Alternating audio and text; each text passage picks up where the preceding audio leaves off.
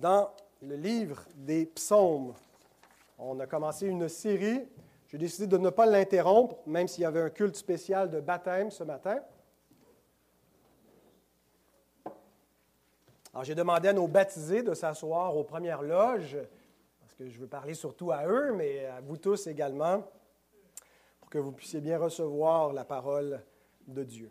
Donc, on est dans le quatrième psaume qui continue le psaume 3. Euh, c'est une seule prière qui se poursuit. Alors, le, même contexte de la révolte d'Absalom, de la fuite de David devant son fils que nous avons vu la semaine dernière au psaume 3, et aussi l'arrière-plan du psaume 4. C'est la suite, et c'est en continuité aussi avec le psaume 2, qui a affirmé l'alliance davidique et que Dieu s'est établi un oint. Et ça fait peut-être pas votre affaire, peut-être que les nations grondent, et même au sein de la nation d'Israël, il y en a qui grondent, qui ne veulent pas de ce oint-là. Mais Dieu dit, j'ai établi mon roi moi-même sur ma sainte montagne, et il n'y a personne qui va le détrôner si moi je l'ai euh, intronisé.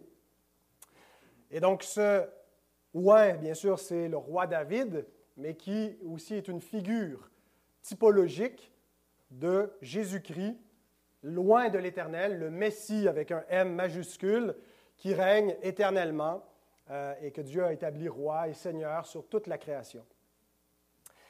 Dans le psaume 4, donc, on est toujours dans le même contexte de fuite de David. Et dans ce psaume, il adresse sa prière à Dieu, mais il parle aussi aux rebelles, à son fils et à ses acolytes qui se sont soulevés contre le règne de l'Éternel, matérialisé dans le règne de David. Levons-nous pour entendre la sainte parole de notre Dieu et l'accueillir avec douceur. Psaume 4. Au chef des chantres, avec instruments à cordes, psaume de David. Quand je crie, réponds-moi, Dieu de ma justice. Quand je suis dans la détresse, sauve-moi, aie pitié de moi, écoute ma prière. Fils des hommes, jusqu'à quand ma gloire sera-t-elle outragée? Jusqu'à quand aimerez-vous la vanité? Chercherez-vous le mensonge? Pause. Sachez que l'Éternel s'est choisi un homme pieux. L'Éternel entend quand je crie à lui. Tremblez et ne péchez point. Parlez en vos cœurs sur votre couche, puis taisez-vous. Pause. Offrez des sacrifices de justice et confiez-vous en l'Éternel. Plusieurs disent, Qui nous fera voir le bonheur? Fais lever sur nous la lumière de ta face, ô Éternel. Tu mets dans mon cœur plus de joie qu'ils n'en ont quand abondent leur froment et leur mou. Je me couche et je m'endors en paix. Car toi seul, ô Éternel, tu me donnes la sécurité dans ma demeure. Oh notre Dieu, merci pour ta parole, merci pour ce, psaume de David que tu as inspiré par l'Esprit Saint. Et nous te prions, Seigneur, par le même Saint-Esprit, puisses-tu l'illuminer à nos cœurs, à notre intelligence, à notre esprit, afin que nous soyons édifiés, nourris, fortifiés, affermis par ta parole vivante. Et nous te le demandons au nom de ton roi Jésus-Christ. Amen. Vous pouvez vous asseoir, frères et sœurs. Alors, c'est le premier psaume qui a la mention au chef des chantres. Je ne vais pas à chaque fois souligner et expliquer, mais puisqu'il va y en avoir 55 euh, en tout, donc c'est le, premier des 54 suivants, intitulé au chef des chantres. Et c'est surtout des psaumes de David. Euh, alors, qu'est-ce que ça veut dire exactement? Euh, on retrouve l'explication dans le commentaire des commentateurs Kyle et DeLeach, un commentaire euh, académique, mais euh, très euh, fidèle et, très dévotionnel du 19e siècle, qui écrit, ce sont deux commentateurs, donc ils écrivent, L'auteur adresse le psaume à celui qui est chargé de l'arranger et de former les choristes lévites. Il définit donc le psaume comme faisant partie des chants du culte du temple qui requiert un accompagnement musical. Alors, nous venons à l'instant de chanter un psaume, c'était le psaume 25. Alors, David compose des prières qui peuvent se chanter, des psaumes. Il apporte et il le remet au chef des chantres. Alors, c'est comme si on avait demandé à Catherine ce matin, voici, euh, c'est toi la, chef des chantres, la chef de la chorale, et tu dois euh, organiser ces, paroles-là pour que ça puisse se chanter par la, chorale de l'Éternel. Donc David a instauré, on croit, cet office de chef de chantre. David euh, est un homme de prière, un homme qui aime l'adoration de l'Éternel euh, et qui veut chanter les délivrances que Dieu lui accorde. Comme nous chantons le salut, nous célébrons l'Évangile par nos chants. David, avant que l'Évangile soit accompli, euh, chantait les événements de sa vie qui anticipaient cet Évangile. On voit dans 1 Chronique 16, 4 et 7, il remit à des Lévites la charge de faire le service devant l'arche de l'Éternel, d'invoquer, de louer, de célébrer l'Éternel, le Dieu d'Israël. Le il, c'est David qui a mis en place ces, chantres, cette chorale, euh, pour que l'Éternel soit continuellement loué sur la terre comme il est loué dans le ciel par les anges.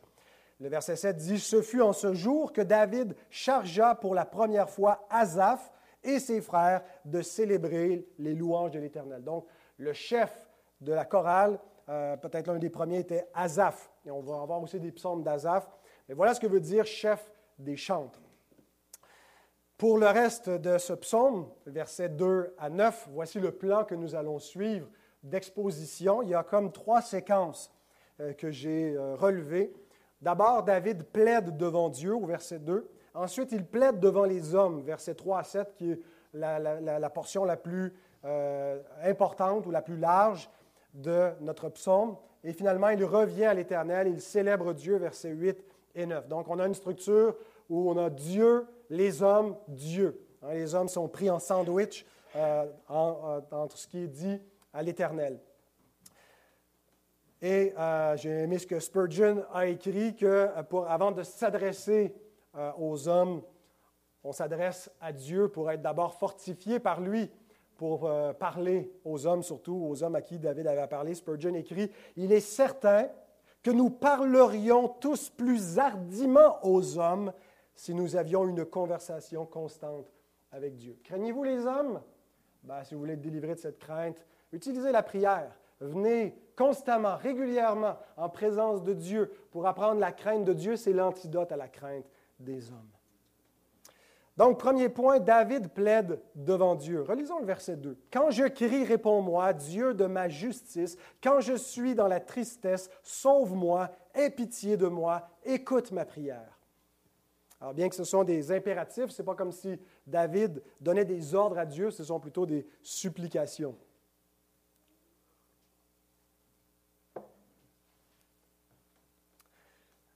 David plaide pour être exaucé de Dieu. On va y revenir surtout au verset 4, puisqu'il dit qu'il sera exaucé de Dieu euh, aux rebelles.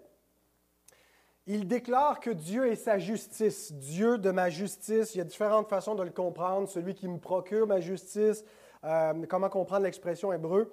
Mais euh, David ne plaide pas sa propre justice.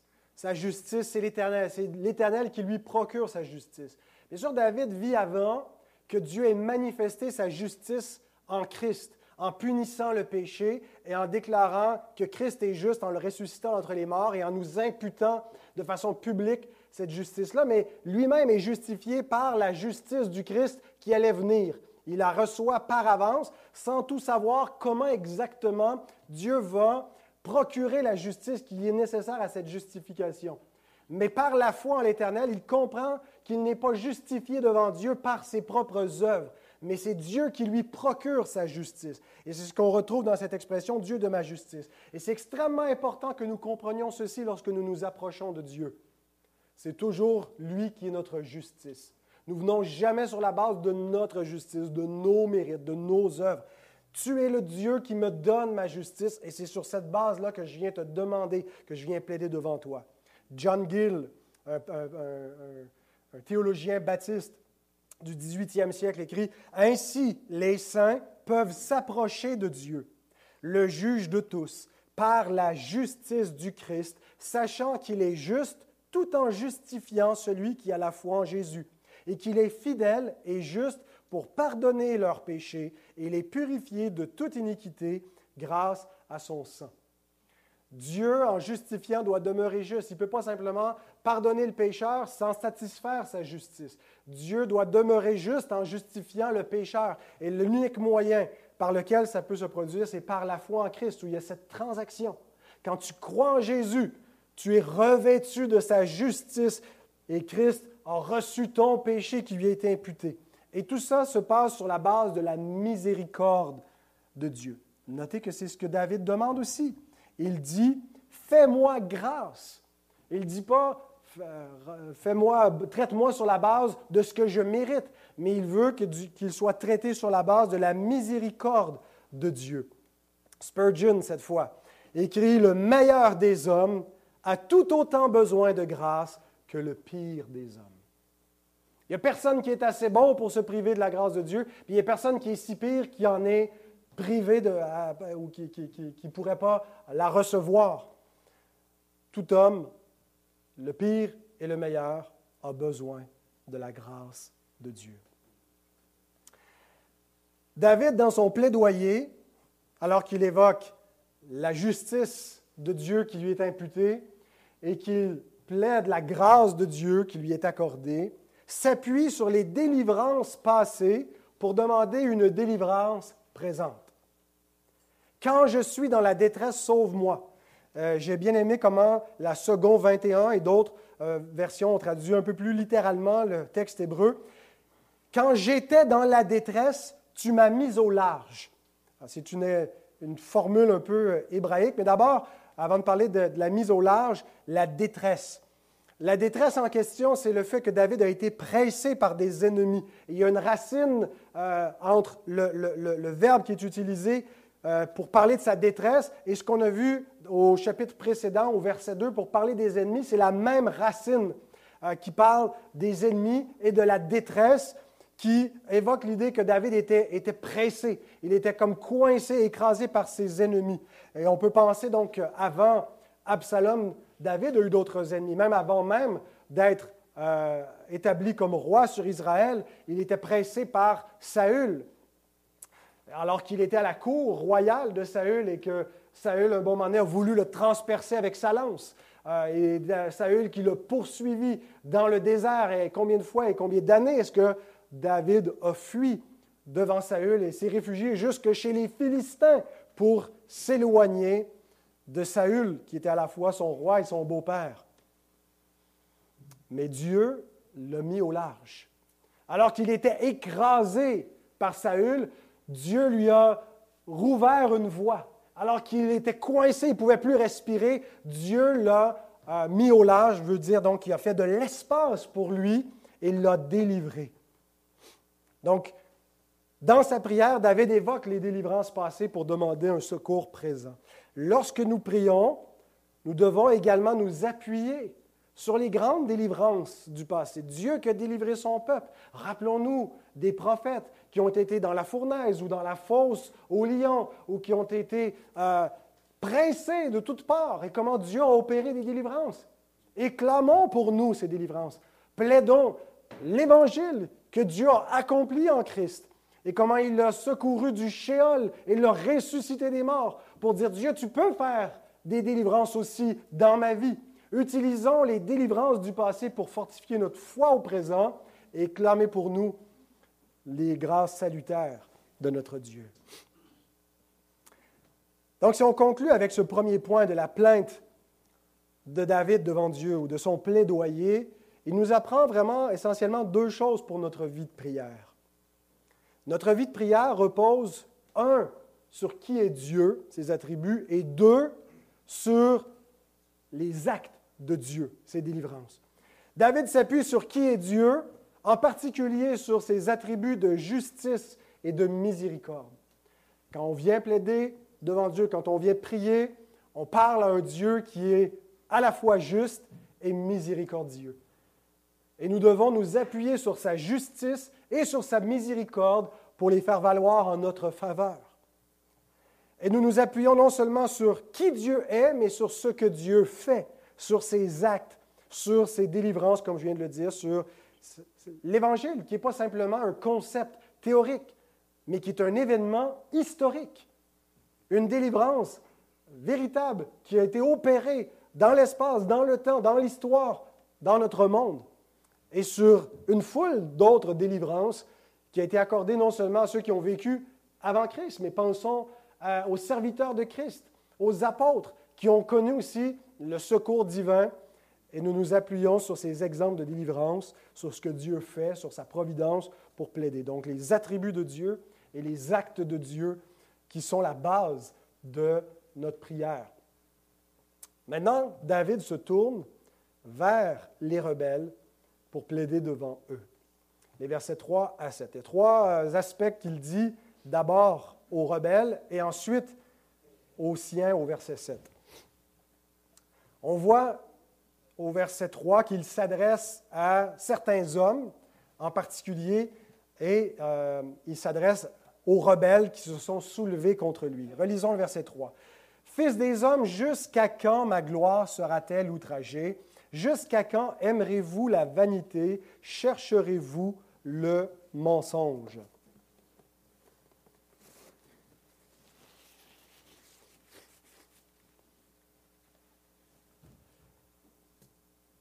David ne parle pas aux hommes simplement de façon générale, à toute l'espèce humaine, mais il parle aux princes qui se liguent contre l'Éternel et contre son roi.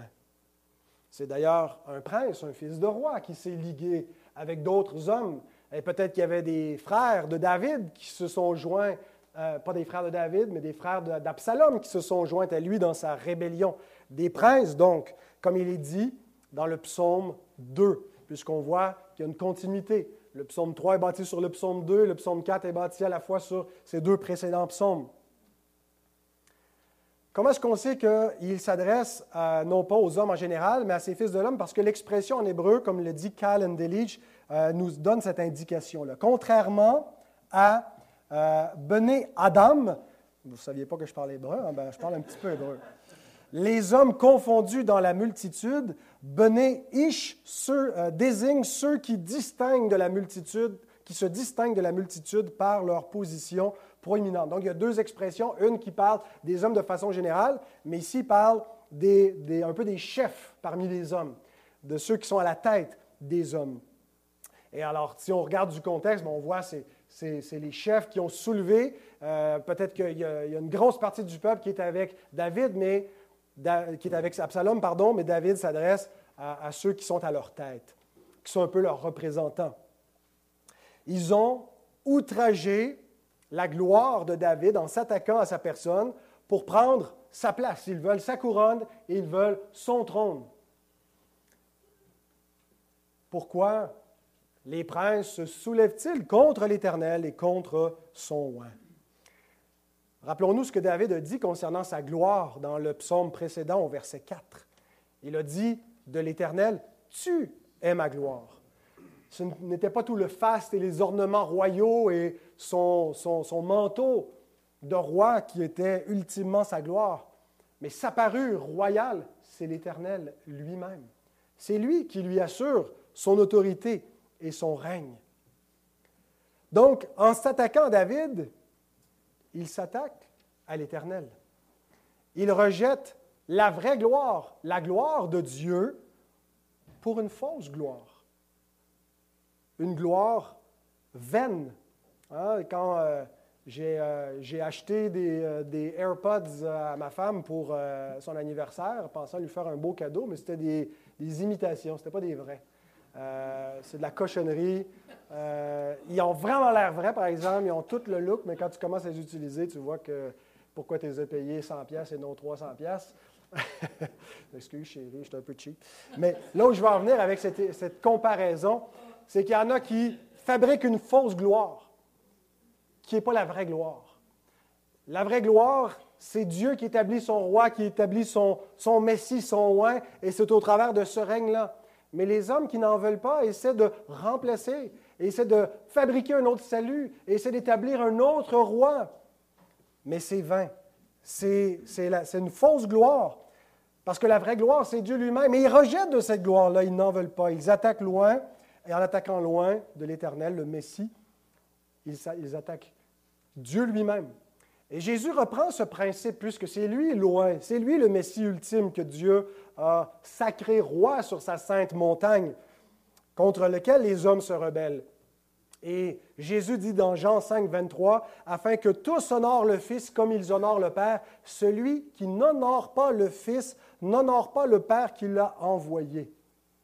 Et ici, l'idée, ce n'est pas simplement celui qui déshonore le Fils, déshonore le Père. Celui qui n'honore pas le Fils, c'est à la fois celui qui veut être neutre. imaginons dans, cette rébellion-là, il y en a qui ont pris position pour Absalom et d'autres qui n'ont ont juste pas pris position ni pour un ni pour l'autre. Mais en faisant ça, ils n'ont pas honoré David. Ils sont restés neutres, on va voir comment ça va se passer, puis euh, si euh, finalement Absalom l'emporte, on va prendre pour lui. c'est David, on va célébrer, c'est lui le, roi. Mais celui qui n'honore pas le Fils, honore pas celui qui l'a établi roi, qui l'a établi Fils. Donc, ne pas honorer, c'est déshonorer. Ne pas déshonorer directement, de vouloir être neutre, c'est insuffisant. Et ça fait qu'on prend position contre. Jésus dit, celui qui n'est pas avec moi est contre moi. Et ceux qui n'honorent pas étaient caractérisés par deux choses dans ce psaume. David dit, ils aiment la vanité et ils cherchent le mensonge. La vanité, le mot veut dire quelque chose qui est vide. À leurs propres yeux, ce n'est pas vide. À leurs propres yeux, leur projet a de l'importance. Non, on va établir un roi pour nous, un roi qui nous plaît, un roi selon notre cœur. Mais ils se sont fait tromper. Ils ont été séduits. Et on voit dans 2 Samuel 16 comment Absalom était séduisant, il était beau, il était euh, un grand parleur qui faisait croire aux gens euh, euh, qu'il allait être un bon roi pour eux, que David n'allait pas les écouter. Il les détournait du trône royal pour les attirer à lui. Et chaque personne qui venait vers David, il l'embrassait, Absalom l'embrassait et le ralliait à sa cause. Donc, ils ont aimé ce qui est vain, ils ont cru un mensonge. Le mensonge d'Absalom, la conjuration qui était puissante, qui trompait les hommes. Et tout ça nous rappelle que les hommes, tant qu'ils ne sont pas convertis, aiment la vanité, aiment les idoles plutôt que le vrai Dieu et croient le mensonge. C'est ce que Paul rappelle dans Romains 1, des versets 18 à 25. Hein, qu'ils retiennent la vérité injustement captive, qu'ils rejettent la gloire du Dieu incorruptible et ils changent la vérité de Dieu en mensonge et ils ont adoré et servi la créature au lieu du Créateur qui est béni éternellement. Amen. Donc, David parle à des hommes spécifiques, mais qui illustrent la rébellion des hommes de façon générale. Continuons ensuite ce qu'il leur dit à ces hommes, David au verset 4, il leur proclame son élection et les grâces qui en découlent. Sachez que l'Éternel s'est choisi un homme pieux L'Éternel entend quand je crie à lui. Ils ont choisi un roi, mais ils n'ont pas choisi le bon. Pourquoi? Parce qu'ils n'ont pas choisi celui que Dieu a choisi. Si tu ne choisis pas le même choix que Dieu, c'est que tu as fait le mauvais choix. Dieu s'est choisi un homme. Il est loin de l'Éternel. Dieu n'a pas choisi Absalom.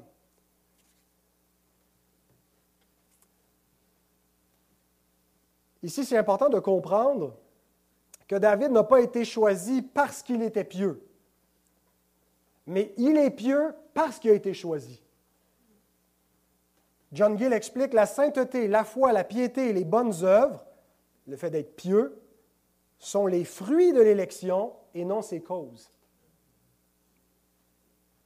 Et la terminologie, le, mot pieux, c'est le mot chassid en hébreu, qui euh, peut être traduit par pieux, par fidèle, par loyal, mais c'est un adjectif qui vient d'un mot hébreu que vous avez probablement déjà entendu, c'est le chesed. Chassid, chesed. Le chesed de l'Éternel, c'est son amour alliantiel, sa fidélité, qui est souvent traduit par la bonté de l'Éternel. C'est le chesed de l'Éternel qu'on retrouve 127 fois dans les psaumes, donc vous allez l'entendre parler dans cette série.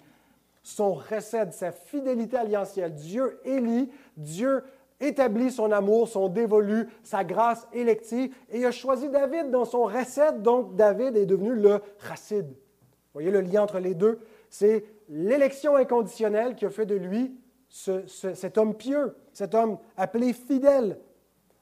Il n'a pas été choisi parce qu'il est fidèle, mais pour le devenir, sanctifié par l'Esprit. Et notez la conclusion de David. Parce que Dieu m'a choisi,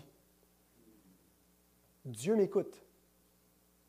Et parce que Dieu m'écoute, vos projets sont vains. Vos efforts pour me renverser, vos efforts pour prendre ma place sont voués à l'échec. Dieu me choisit. Votre révolte va finir en déconfiture. Spurgeon fait une application pour nous de ce principe. David était roi par décret divin et nous sommes le peuple du Seigneur de la même manière, par le décret de l'élection. Disons à nos ennemis qu'ils luttent contre Dieu et son dessein lorsqu'ils s'efforcent de renverser nos âmes. Lorsqu'ils veulent nous priver des bénédictions, lorsqu'ils veulent nous faire croire qu'on est abandonné, que l'Éternel n'entend pas notre prière, plus de salut pour lui auprès de Dieu, qui veut renverser nos âmes, leurs projets sont vains. Nous sommes l'objet du même recette divin, l'élection de la grâce, élu en Christ et conséquemment entendu de Dieu et secouru par lui. Jésus dit, dans Luc 18, verset 7, Dieu ne, ne fera-t-il pas justice à ses élus qui crient à lui jour et nuit, et tardera-t-il à leur égard? Et là, peut-être on se dit, ben, pourtant, ça arrive des moments que j'ai l'impression que Dieu tarde que je suis dans la détresse et Dieu ne répond pas. C'est important de comprendre comment fonctionne la fidélité de Dieu, son secours euh, ponctuel qui ne tarde pas en relation avec nos détresses dans notre vie. Et Paul l'explique dans le texte qu'on a lu en complément la semaine dernière pour le temps de prière dans Romains 8, les versets 28 à 39. On ne va pas relire le texte au complet, mais rapidement, je vous rappelle ce qui est dit ici. Paul commence en disant au verset 28, Nous savons du reste que toute chose concourt au bien de ceux qui aiment Dieu, de ceux qui sont appelés selon son dessein. Paul nous dit, tout concourt à notre bien. Mais il n'est pas en train de dire conséquemment, il va nous arriver que du bien, que de l'abondance, que de la prospérité, que du bonheur. Non, il nous dit qu'il va y avoir une croix, qu'il va y avoir des épreuves, qu'il va y avoir de la souffrance. Mais que dirons-nous donc à l'égard de ces choses? Si Dieu est pour nous, qui sera contre nous? Et il y en a des, qui seront contre nous. Il y aura des obstacles, il y aura de la souffrance pour le peuple de Dieu. Mais pas les énumère. Est-ce que c'est l'épée? Est-ce que c'est l'angoisse? Est-ce que c'est les tribulations? Est-ce que c'est la faim, la nudité, le péril? Qu'est-ce qui va nous séparer de son amour? Et la bonne nouvelle, c'est que dans toutes ces choses, nous sommes plus que vainqueurs par celui qui nous a aimés. Notre assurance n'est pas que rien ne va nous atteindre, même David, qui est loin de l'Éternel, qui est le roi d'Israël, est en fuite. Loin de Jérusalem, loin de son trône, il est en fuite parce qu'il connaît des tribulations ici-bas, mais rien de ce qui va nous arriver ne peut triompher de nous. Même la mort. Même si on me tue, on n'a pas réussi à me séparer de l'amour de Dieu et de l'héritage éternel. Parce que le projet de Dieu ou la bénédiction de Dieu ne se termine pas dans cette vie. Si c'est juste dans cette vie qu'on espère en Dieu, on est les plus malheureux de tous les hommes. Si tout ce qu'on espère, c'est la santé, la prospérité, on n'a pas compris l'Évangile. C'est pour la résurrection et la gloire éternelle. C'est pour bien plus que le trône d'Israël que David espère en l'Éternel et j'espère que c'est la même chose pour vous. Donc toutes ces épreuves, toute cette souffrance ne viennent pas dire Dieu est infidèle, Dieu n'entend pas, Dieu ne répond pas, mais est l'assurance que rien ne peut séparer de l'amour de Dieu, que tu as la vie éternelle, que tu es son enfant et que tout ce qui t'arrive, Dieu le contrôle et que ça concourt à ton bien d'une façon mystérieuse que tu comprends peut-être pas, mais tu dois avoir la foi et faire confiance à ton Père. Et il peut te secourir de la dent des lions ou il peut te livrer sous la dent des lions, mais quoi qu'il arrive, fais-lui confiance. Il t'aime et ne laisse pas les circonstances te faire croire autre chose. Voilà ce qu'un élu doit croire. Donc David proclame son élection, il proclame les grâces qui en découlent. Parce que Dieu me choisit, Dieu m'écoute et il n'y a rien que vous pouvez faire pour changer le plan divin à mon égard. Alors qu'est-ce que David fait ensuite? Ben, il les invite à la repentance. Il les invite à rentrer en eux-mêmes et à revenir sur leur projet. Versets 5 et 6. Tremblez. Le terme veut dire agitez-vous, mettez-vous en colère devant ce que, vous venez d'entendre. Peut-être que ça vous choque. Et ne péchez point. Parlez en vos cœurs et sur votre couche, puis taisez-vous. Offrez des sacrifices de justice et confiez-vous en l'Éternel. Alors, ce que David leur déclare les choque au plus haut point. Il y a quelque chose d'insupportable même pour le, cœur inconverti d'entendre parler de l'élection divine et dire Dieu m'a choisi et tu ne peux rien faire pour renverser ou empêcher cela. Et, si tu t'opposes au Messie que Dieu a établi, que tu ne crois pas en lui, que tu n'embrasses pas le Fils de Dieu qu'il a oint, ben, tu es un rebelle qui va périr sous sa colère. Et les hommes, quand ils entendent ça, ils se choquent, ils sont, ils sont frustrés dire bon, tu penses qu'il y a juste toi, il y a juste ta voix, il y a juste ton Dieu, il y a juste ta croyance qui est la bonne, et ils sont outrés. Alors David dit ben, même si ça vous choque, hein, énervez-vous, tremblez, agitez-vous, mais ne péchez point. Convertissez-vous, changez d'idée. Et pour cela, ils vont devoir rentrer en eux-mêmes, parler à leur propre cœur dans un moment où ils sont seuls à seul avec Dieu. Parfois, lorsque, en plein jour, ils sont tous ensemble, ils, se, ils se, stimulent les uns les autres dans leur rébellion, mais le soir, ils retournent chacun sur leur couche. Et là, peut-être qu'ils se remettent en question en se retrouvant dans le, le silence seul face à Dieu. Et David dit à ce moment-là, rentrez en vous-même devant l'Éternel. Taisez-vous et réfléchissez à cela. Et Paul prend ce principe-là et en fait un principe pour les chrétiens. Il cite le psaume 4, verset 5 dans Éphésiens, où il l'applique quand il dit Si vous vous mettez en colère, ne péchez point. Mettez-vous en colère, littéralement, mais ne péchez point. Et que le soleil ne se couche pas sur votre colère. Euh, et, Paul en fait une application plus générale pour les croyants. Il y a des moments où on se met en colère, mais on ne doit pas euh, pécher. Ça doit être une colère qui est mesurée. Et euh, comme le, soir, les ennemis de David arrivaient sur leur lit, ils sont comme face à Dieu. Assure-toi de toujours te remettre devant le Seigneur et en communion avec lui, en paix avec lui, avant que le soleil se couche. Alors, il y a un moment donc pour revenir en intimité devant sa face. Et ensuite, au verset suivant, euh, il parle des sacrifices. Parce qu'en chassant David de Jérusalem, non seulement ils se sont emparés du trône de David, mais de l'autel de l'Éternel. C'est là où sont offerts les sacrifices. Mais dans la condition présente, en s'opposant au plan de l'Éternel, qui a établi son roi sur sa sainte montagne, ils ne peuvent pas offrir des sacrifices de justice dans ces conditions-là, en demeurant dans une désobéissance ouverte. Jésus nous dit à peu près la même chose. Si tu es en conflit, si tu vis ouvertement dans le péché, si tu es dans, une, situation problématique, laisse-là ton offrande va te réconcilier. Hein, la réconciliation avant l'adoration. Mets ta vie en ordre si tu veux offrir une adoration à Dieu qu'il va agréer. Donc la solution qu'il leur propose, ben, c'est revenez à l'Éternel. Offrez des sacrifices de justice et revenez à ce qu'il dit, c'est confiez-vous en l'Éternel, mais le, mot a cette idée, croyez en lui ou revenez à lui. Et concrètement, c'est ce qu'il leur a dit au psaume 2. Embrassez le Fils, le Fils de Dieu qui a été établi, David qui est appelé Fils de Dieu, en vue de celui qui est le Fils de Dieu, le David eschatologique, le roi éternel. Psaume 2, verset 12, Baisez le Fils, de peur qu'il ne s'irrite et que vous ne périssiez dans votre voie, car sa colère est prompte à s'enflammer. Heureux tous ceux qui se confient en lui. Il y avait un sens d'abord historique limité dans la personne de David de ce que ce verset veut dire. Embrassez le Fils, choisissez le bon règne de Dieu, euh, espérer dans son secours à lui pour ne pas périr. Mais ultimement, cela réfère à Christ, à son règne final. C'est lui le juge de tous, le fils de David.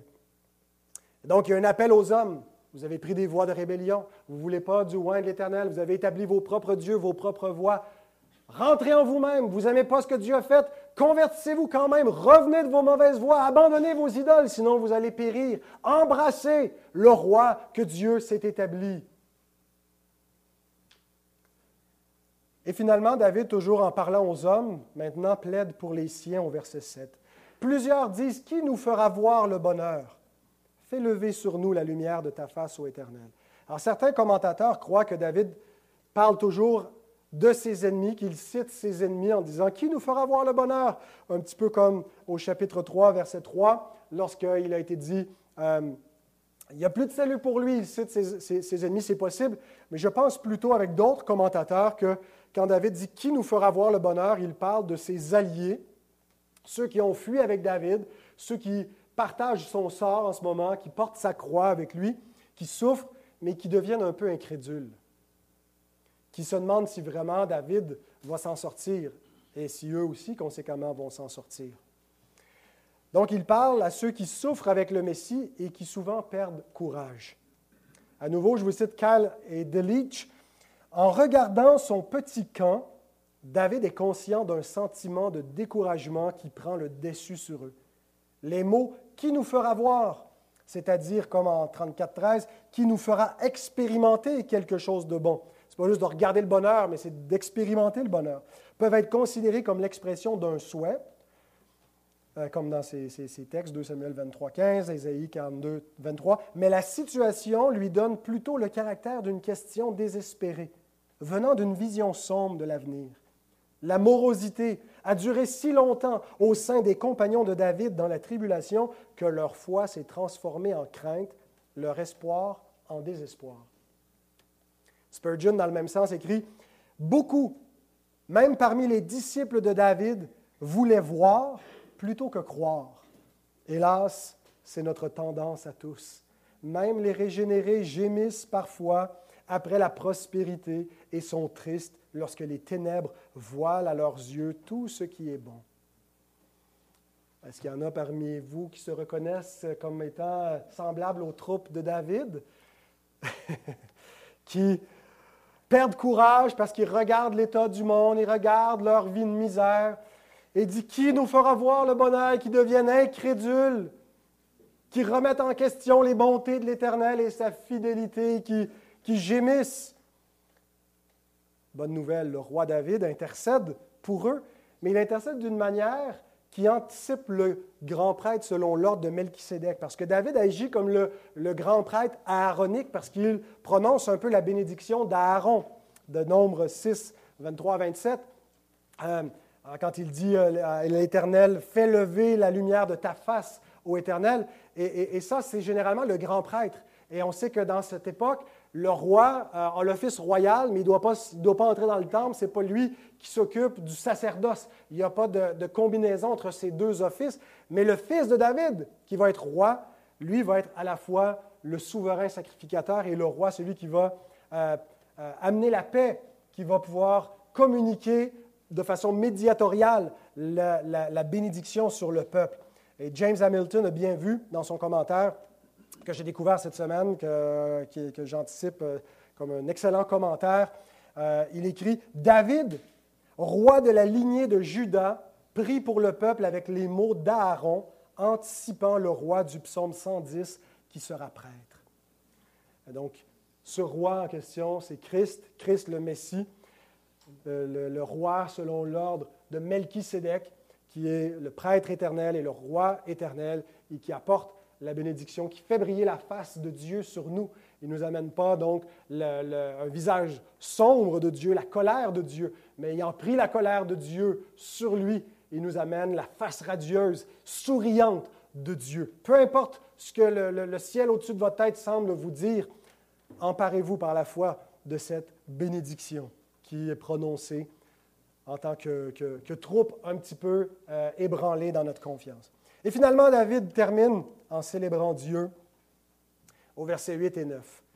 Tout, tout, ce que David a dit au départ sur Dieu, ce qu'il a dit aux hommes, à ses adversaires et à ses alliés, l'amène à conclure en célébrant l'Éternel, et en particulier pour deux raisons. La joie que Dieu donne et la paix que Dieu donne.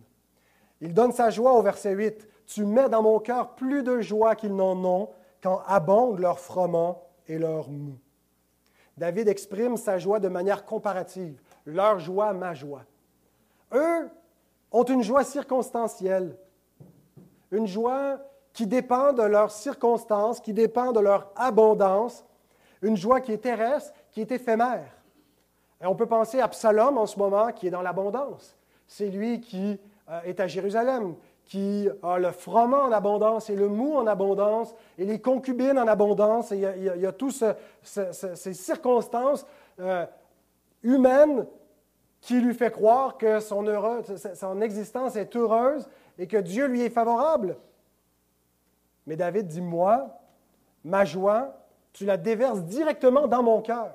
Elle ne dépend pas des circonstances. David est en fuite. Un peu comme lorsque euh, Paul se retrouve en prison, il n'y a rien circonstanciellement pour réjouir son âme, mais sans passer par le biais des circonstances, Dieu déverse par le Saint-Esprit directement la joie dans son âme et lui fait chanter les louanges et anticiper la gloire éternelle qui lui est promise, et même au sein des douleurs, même au sein de la détresse, il est dans un état de joie parce que sa joie ne dépend pas des circonstances. James Hamilton écrit, Ce qu'il veut dire, c'est que les méchants se délectent de la prospérité matérielle et les succès matériels, tandis que la marche avec Dieu apporte une joie qui transcende les plus hauts sommets accessibles au monde. C'est sûr que le juste aussi est heureux quand le, le mou et le froment abondent. Mais le point, c'est que si ta joie ne dépend que de ta prospérité, que de tes revenus et de tes placements et de ta santé, ben, tu as une joie qui est celle des méchants, une joie circonstancielle. Est-ce que tu connais la joie du salut? la joie de l'espérance de la gloire, la joie de la communion avec Dieu? Est-ce que tu es dans la joie quand on te dit allons à la maison de Dieu? Est-ce que ça, ça fait plus de joie pour toi de venir entendre la parole de Dieu, célébrer l'Éternel avec son peuple, chanter ses louanges, ou si tu es mieux, festoyer avec le monde? Ou les réjouissances du siècle présent? Qu'est-ce qui fait le plus de joie pour toi? Donc la joie de l'enfant de Dieu peut s'expérimenter même au sein des tristesses, où Dieu, sans passer par des bénédictions qui vont comme un petit peu être les moyens par lesquels la, joie s'achemine à nous, déverse directement par son Saint-Esprit, même dans la souffrance. N'avons-nous jamais vu des gens qui sont parfois sur un, lit d'hôpital, un lit de mort, euh, ou dans des, des, situations tragiques de souffrance, goûter surnaturellement une joie, parce que le Saint-Esprit leur est accordé directement et les, circonstances ne font plus rien. Réclamons cette joie. Et Dieu lui donne aussi la paix, verset 9. Je me couche et je m'endors en paix, car toi seul, ô Dieu, tu me donnes la sécurité dans ma demeure. Ici, c'est plus qu'un sentiment de paix. C'est pas moins qu'un sentiment de paix. David goûte une sorte de, paix psychique, de paix intérieure, mais quand il parle de la paix, le mot c'est shalom. Et ce que David veut dire, c'est qu'il est en paix avec Dieu. Ah, peut-être que son fils est en guerre avec lui, mais lui est en paix avec Dieu. Dieu lui est favorable et Dieu le protège. Dieu est de son bord, autrement dit. Alors il goûte de cela une paix intérieure qui découle de sa relation avec l'Éternel. Les ennemis ont beau le poursuivre, Dieu est sa forteresse. David se rappelle, comme au temps de, Saül, 1 Samuel 23, 14, Saül le cherchait toujours, mais Dieu ne le livra pas entre ses mains. Même si David semblait vulnérable, même s'il semblait être le perdant, être le moins fort dans l'histoire, il était invincible en quelque sorte. Ça ne paraissait pas son invincibilité parce qu'elle venait de la main invisible de Dieu. Mais tant que Dieu me protège, tant que Dieu me garde, tant que Dieu est de mon bord, vous ne pouvez rien contre moi. Et c'est la même promesse qui est faite aux croyants. C'est ce que veut dire que même la mort ne peut pas nous séparer. Il y a une invincibilité spirituelle qui est accordée aux enfants de Dieu. Ils sont réconciliés. Si Dieu est avec nous, Dieu est de notre bord. Dieu a fait la paix avec nous par son Fils. Il nous a donné son shalom, la réconciliation dans le sang de son Fils peut nous arriver n'importe quoi. On est réconcilié, on est en paix. Alors, je termine avec quelques mots baptisés parce que je regardais mon sermon et je me suis dit, ils vont dire euh, comment ça s'applique pour nous? dans toutes les vérités, Raphaël, Anne-Marie, de ce psaume de David s'appliquent à vous également et aux autres baptisés qui ont déjà revêtu Christ sacramentellement dans les eaux du baptême. Par l'union à Jésus-Christ, le Fils de David, vous êtes héritier de ces mêmes grâces qui était accordé à David comme Messie de Dieu. Galates 3, 26 et 27. Car vous êtes tous fils de Dieu. Comme David est appelé fils de Dieu, vous êtes tous fils de Dieu par la foi en Jésus-Christ. Vous tous qui avez été baptisés en Christ, vous avez revêtu Christ. Comme David a reçu l'onction, il était loin de l'Éternel, l'onction d'huile qui était versée sur sa tête et a reçu cette robe royale, vous allez recevoir par le baptême une sorte d'onction. Vous revêtez Christ. Une onction royale qui manifeste par votre foi en Jésus que vous avez été élu en Christ, prédestiné, que vous êtes aussi ce racide que l'Éternel, dans son recède, a choisi. Il a mis sa, sa grâce élective sur vous. Alors, peu importe les attaques du monde, vous appartenez à l'Éternel. Peu importe les mensonges du diable et la vanité, ne croyez pas. Attachez-vous à ses promesses. Il écoute votre voix quand vous criez à lui et il vous secourt. Et vous aussi, comme David, vous êtes des messagers dorénavant. Hein, c'est une mini-ordination aujourd'hui. Vous êtes ordonnés dans la mission pour parler aussi aux rebelles. Et comme David, appelez les rebelles de ce monde à la repentance, à la foi et à la soumission, à loin de l'Éternel. Comme les apôtres ont été envoyés vers les païens pour les amener à l'obéissance de la foi. Et vous avez répondu aujourd'hui en obéissance au Fils de Dieu et vous appelez les autres à cette même obéissance. Vous êtes en mission. Et je termine en prononçant sur vous la bénédiction aaronique. Que l'Éternel te bénisse et qu'il te garde. Que l'Éternel fasse luire sa face sur toi et qu'il accorde, qu'il t'accorde sa grâce. Que l'Éternel tourne sa face vers toi et qu'il te donne la paix.